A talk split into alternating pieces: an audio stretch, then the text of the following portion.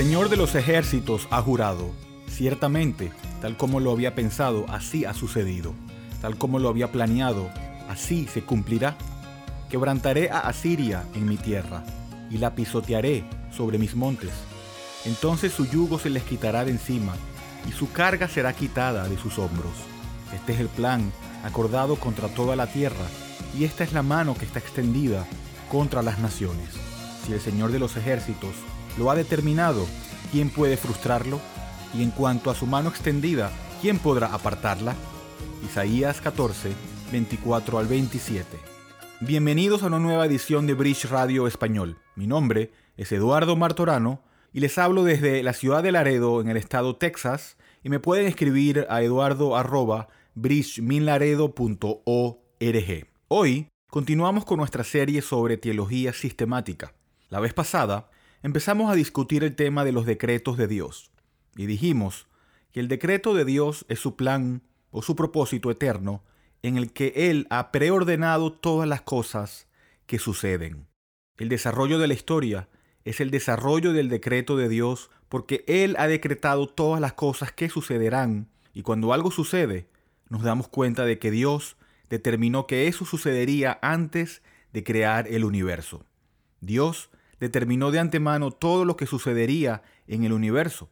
Y esa es una declaración completa y es una declaración ilimitada. Y si oíste el audio pasado, te acordarás que vimos siete características del decreto de Dios. Primero vimos que los decretos de Dios son diversos y sin embargo son uno. Hay una unidad y una diversidad en los decretos de Dios. En segundo lugar, vimos que los decretos de Dios son eternos. Dios planeó el curso del universo antes de que comenzara el tiempo. En tercer lugar, dijimos que los decretos son inmutables. El plan de Dios no cambia en función de los eventos que se desarrollan en el tiempo o la historia, o a causa de los caprichos del hombre. En cuarto lugar, podemos decir que los decretos de Dios son libres.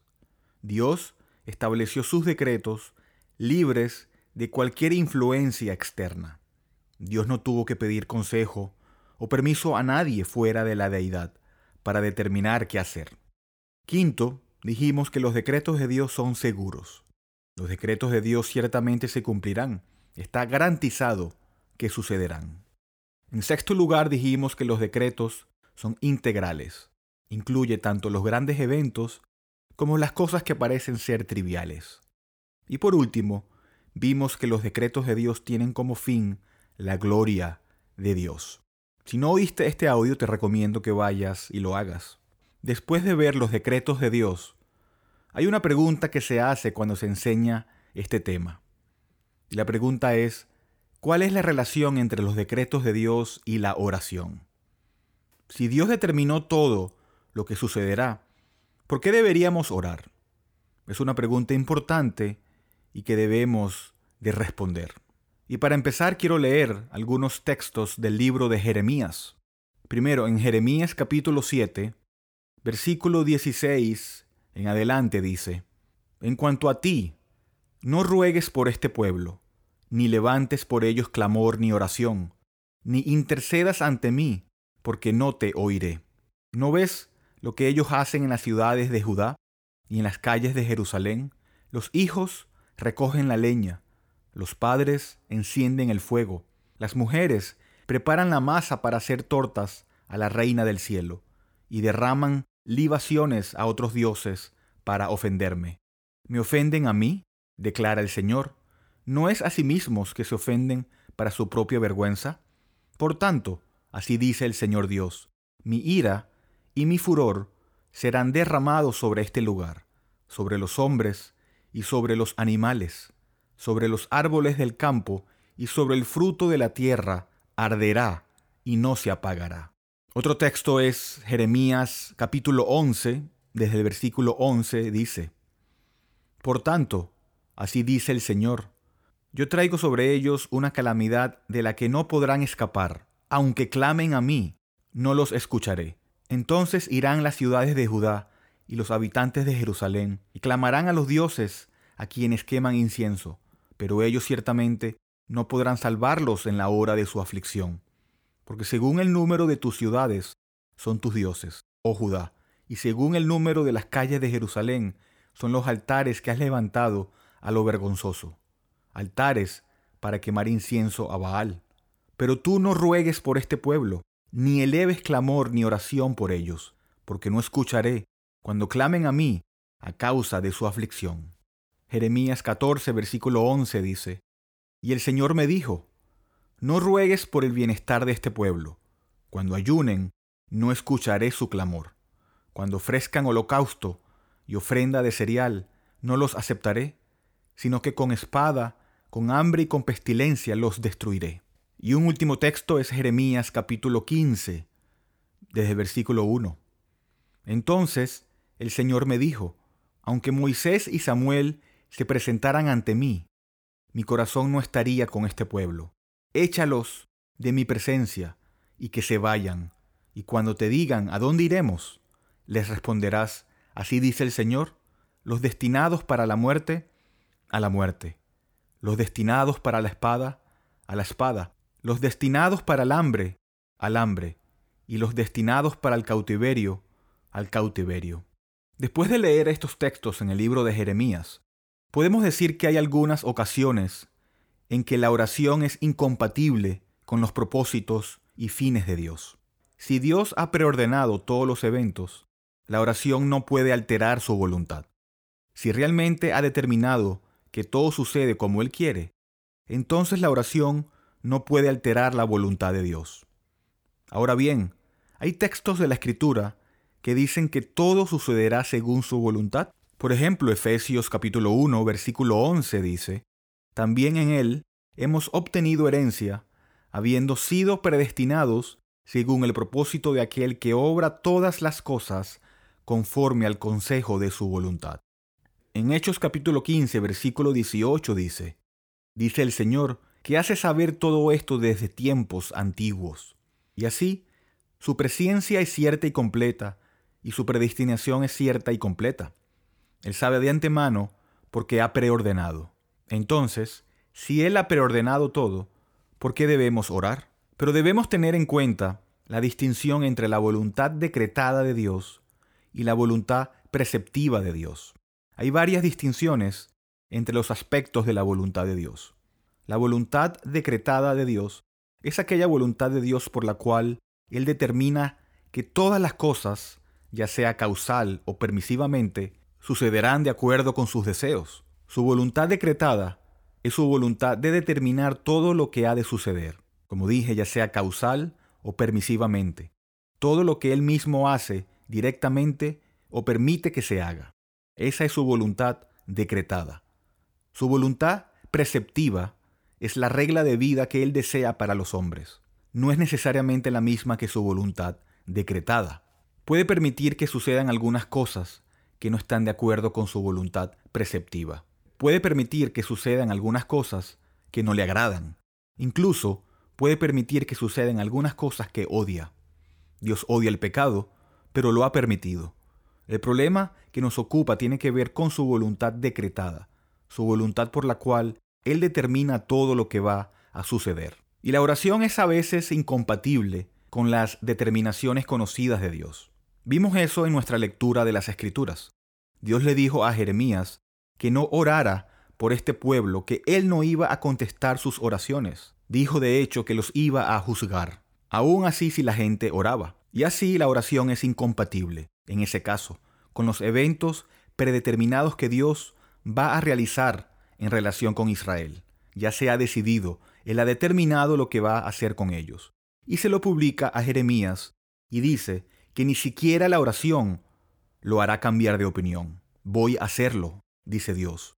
Entonces, hay circunstancias bajo las cuales es apropiado decir que la oración es incompatible con las determinaciones de Dios. Pero ahora, permítame decir algo en segundo lugar en respuesta a esta pregunta. La oración es compatible con algunas determinaciones no reveladas de Dios, es decir, indeterminado en cuanto a resultado en lo que a nosotros respecta. Deuteronomio capítulo 9, versículos 18 al 20 dicen, Entonces me postré delante del Señor los cuarenta días y cuarenta noches, lo cual hice porque el Señor había dicho que los iba a destruir. Oré al Señor y dije, Oh Señor Dios, no destruyas a tu pueblo, a tu heredad, que tú has redimido con tu grandeza, que tú has sacado de Egipto con mano fuerte. Acuérdate de tus siervos Abraham, Isaac y Jacob.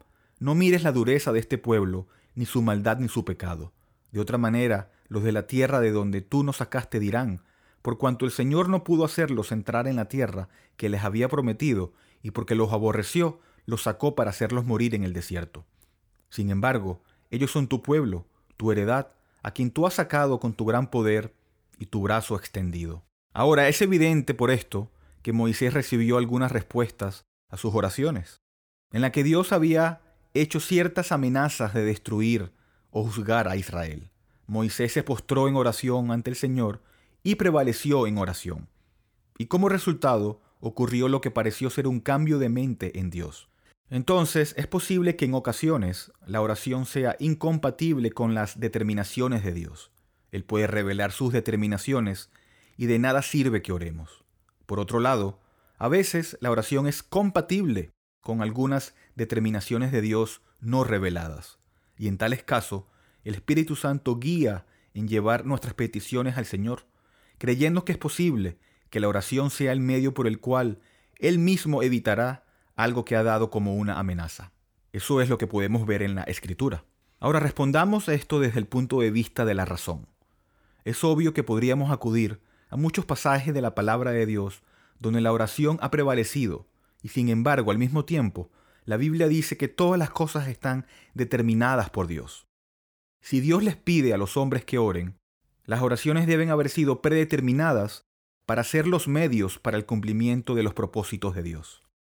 Si Dios nos dice por un lado que Él ha ordenado todas las cosas que van a suceder, y por el otro nos dice que oremos, Juntando estos dos, inevitablemente llegaríamos a la conclusión de que Él debe haber determinado que esas oraciones que Él nos pide que hagamos sean los medios para el logro de esos fines que Él ha determinado. En Ezequiel capítulo 36, versículo 37, mira cómo el Señor le dice a Israel que oren.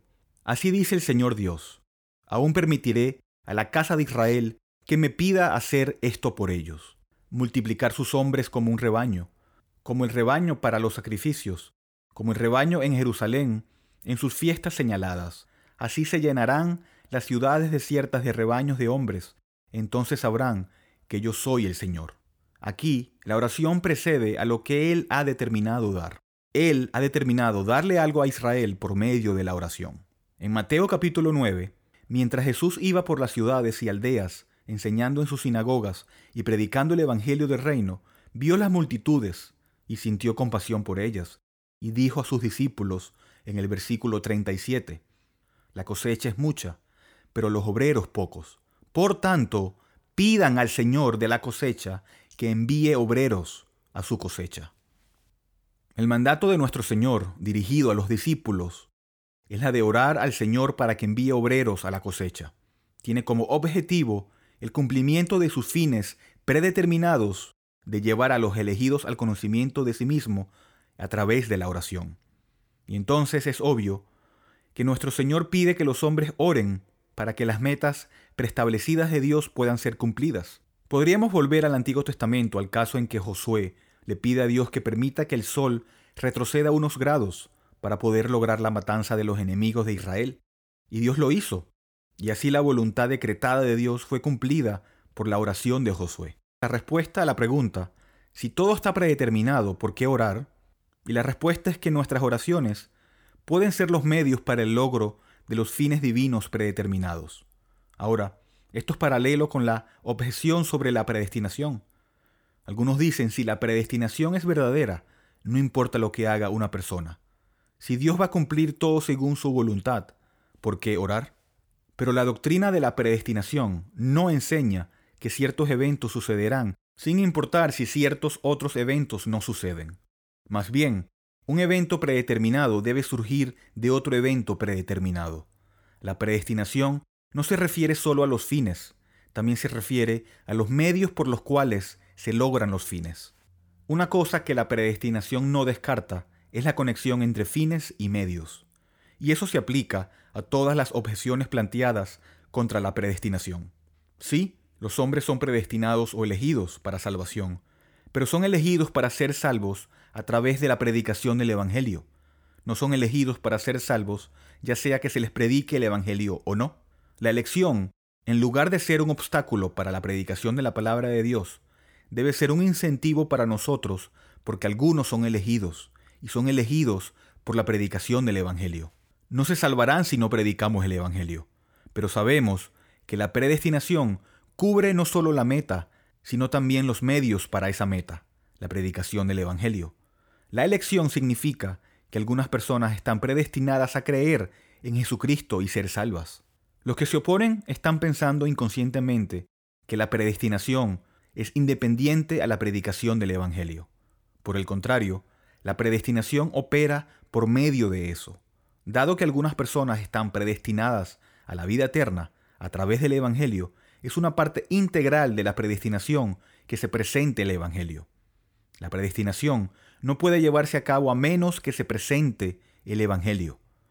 Ahora, no escapamos el hecho de que Dios elige a algunos y no elige a otros para ser salvos a través de la predicación del Evangelio. Ahora quiero que vea cómo esta tensión entre fines y medios se establece en las Escrituras. En Hechos capítulo 27, versículo 21 dice, Cuando habían pasado muchos días sin comer, Pablo se puso en pie en medio de ellos y dijo, Amigos, debían haberme hecho caso y no haber salido de Creta, evitando así este perjuicio y pérdida. Pero ahora los exhorto a tener buen ánimo, porque no habrá pérdida de vida entre ustedes, sino solo del barco. Porque esta noche estuvo en mi presencia un ángel de Dios, de quien soy y a quien sirvo, diciendo, No temas, Pablo, has de comparecer ante César, pero ahora Dios te ha concedido todos los que navegan contigo. Versículo 31. Pablo dijo al centurión y a los soldados, Si estos no permanecen en la nave, ustedes no podrán salvarse. Ahora, ¿cómo puede Pablo decir eso cuando Dios le acaba de decir que todos serán salvos? ¿Por qué no dijo, hagan lo que quieran, están destinados a ser salvos? La elección de la salvación fue un medio para permanecer en el barco, y en consecuencia tenían que quedarse en ese barco para ser salvos. Y sin embargo, se les prometió que todos se salvarían. Así que esta tensión que vemos entre el fin y la meta y los medios es una tensión bíblica. Fueron elegidos para ser salvos físicamente, permaneciendo en el barco, no haciendo lo que quisieran, no sentándose y sin hacer nada. Sin esto, las oraciones de los hombres harían que el universo fuera un caos. Un hombre estaría orando por una cosa y alguien más vendría orando por otra cosa y no tendríamos nada más que caos en este universo en el que vivimos. Alguien estaría orando por la lluvia y alguien estaría orando por la luz del sol. ¿Qué podría hacer Dios si dependiera de las peticiones de los hombres? Dios ha elaborado un plan perfecto y está procediendo de acuerdo con este plan perfecto. Los fines están determinados por Dios y los medios para el fin también están determinados por Dios. Y uno de esos medios es la oración. Y por eso oro con mucha confianza, porque sé que mi oración puede ser el medio divino para el logro de los fines divinos. Entonces, en lugar de estar desanimado para la oración, la predestinación es un incentivo para la oración. Dios está interesado en mis oraciones y pertenecen a su gran voluntad general decretada de Dios.